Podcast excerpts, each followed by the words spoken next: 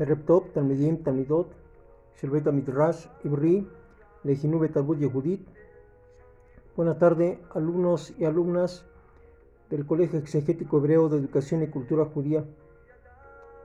En esta hermosa tarde vamos a dar continuidad a la clase número 11, que tiene el, por, el tema que tiene por título la realización conyugal. Como siempre, vamos a hacer nuestra breve tefilá que dice: Poteaj et o más y hal razón. Abres tus manos y sacias a todo ser vivo con voluntad. Tzadik Adonai Behol de Rahab, Behasid Behol Maasab. Justo es Dios en todos sus caminos y piadoso en todas sus obras. Karob Adonai Lehol Korreab Lehol Asher Yigrauhu. Behemet. Cercano está el Eterno, está Dios de todos los que le invocan, de todos los que le, invocan con verdad, con sinceridad.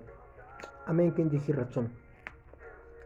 Bien, entonces habíamos visto la, la clase pasada que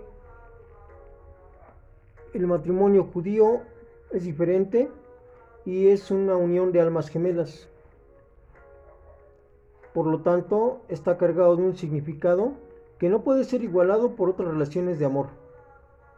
Entonces, ¿acaso tengo un alma gemela o usted tiene un alma gemela? Yo ya la, ya, ya la tengo, ya, ya, ya la conseguí. Pero ¿acaso usted tiene un alma gemela? ¿Cuántos jóvenes han buscado a la chica sin la cual no pueden estar? ¿Cuántas jovencitas han deseado encontrar al hombre de sus sueños? Al supuesto príncipe azul. ¿Acaso esto se debe puramente al instinto biológico que nos impulsa a la procreación? ¿O hay aquí oculto algo más profundo? La Torah nos informa que hay una razón por la cual ansiamos encontrar un compañero. La Torá nos dice que cada uno tiene un alma gemela. La idea judía de la existencia de un alma predestinada es fundamental para la perspectiva filosófica que profesamos dentro del judaísmo. El Talmud Babli, en el Tratado de Sanhedrin 22a, dice, cada uno tiene un alma gemela. Dice así, 40 días antes de la formación del feto, es decir, en el momento de la concepción, una voz de los Shamayim proclama, de los cielos proclama, la hija de fulano está destinada para Mangano. Nuestros sabios nos enseñan que una de las principales ocupaciones de Boreolam, de nuestro creador, o del creador del universo es unir a las almas gemelas. Esto podemos verlo a partir de la forma en la cual a menudo una pareja se une desde dos extremos opuestos de la tierra. En Bereshit Rabá 68.4 dice la principal ocupación del Eterno es unir parejas. Y hay una anécdota que dice, una matrona romana le preguntó a rabí Josí Bar Jalapta, ¿en cuántos días eh, Akadosh Baruchu, el santo bendito es, creó su mundo? La respuesta es en seis días. Entonces, ¿qué ha hecho desde entonces? Está sentado y une parejas. Le respondió asignado este hombre a esta mujer y esta mujer a ese hombre. ¿Acaso eso es tan difícil? se burló la matrona. Yo puedo hacer lo mismo. A ti te puede parecer sencillo, pero para Kadosh Baruch U, para el santo bendito es, es tan difícil como partir el mar, el mar rojo.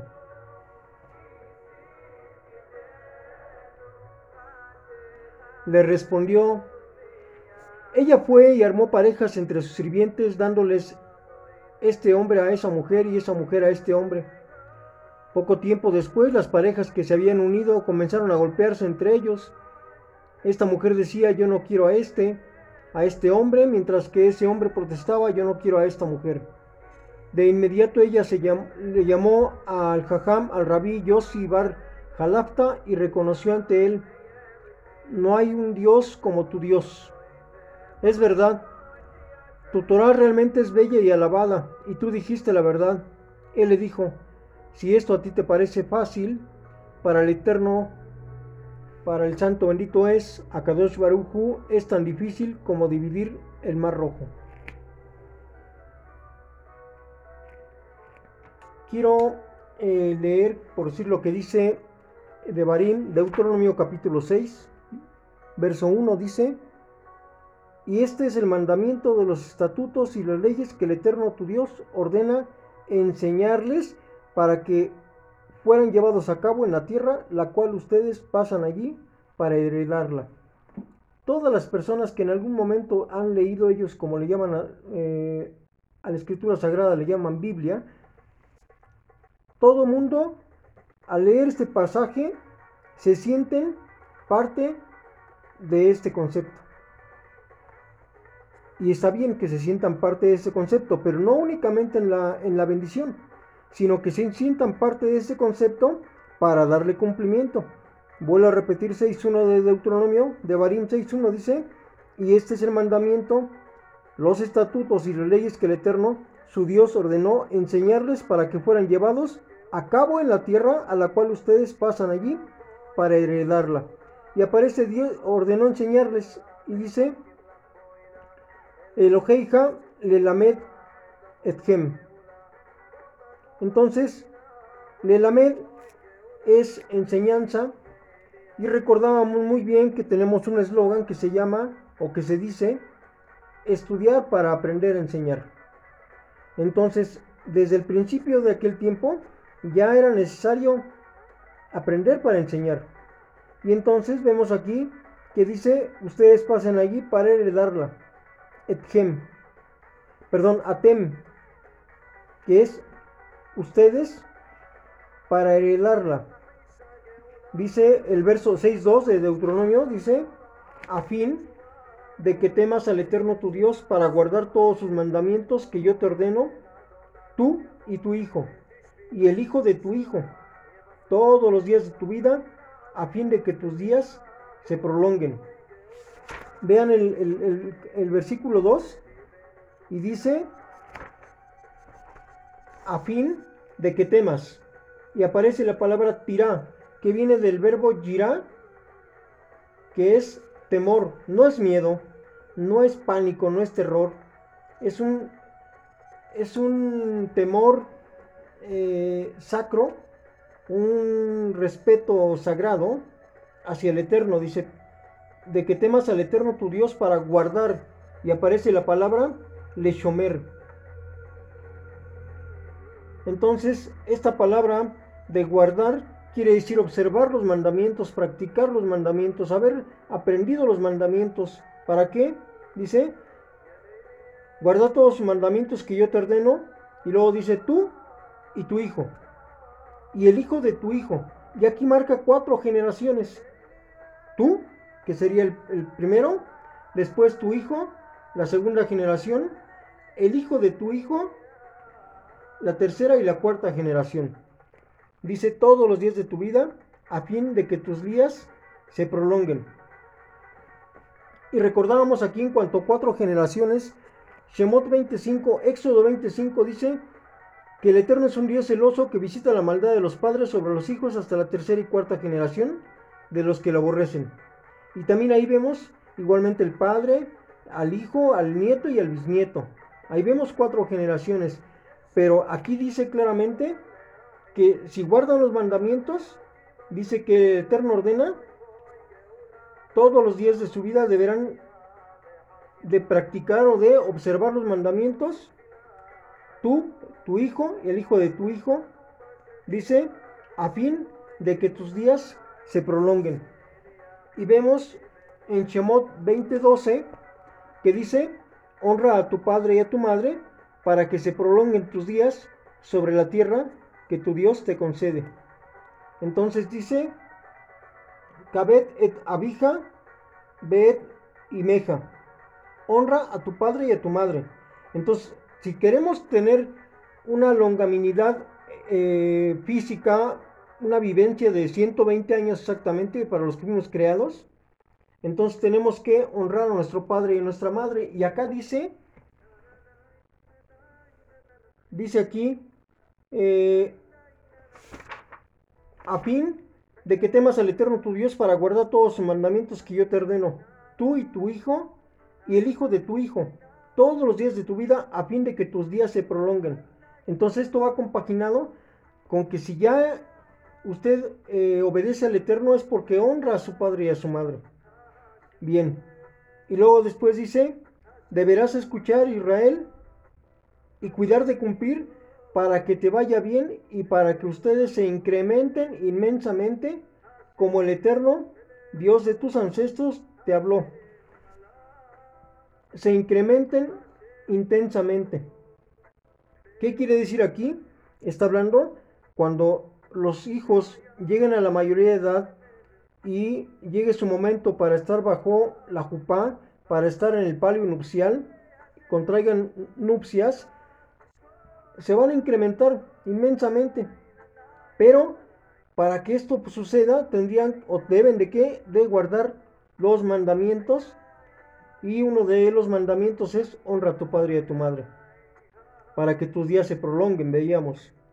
Entonces, el verso 4 en hebreo dice, Shema Israel, Adonai Eloheinu, Adonai Echad. Dice, escucha, oh Israel, el Eterno es nuestro Dios, el Eterno es uno. Y luego dice el verso 5, dice, amarás al Eterno tu Dios con todo tu corazón, con toda tu alma y con todos tus, tus posesiones, con todos tus medios. Verso 6, Deuteronomio capítulo 6, verso 6. Estas palabras que yo te ordeno hoy estarán en tu corazón.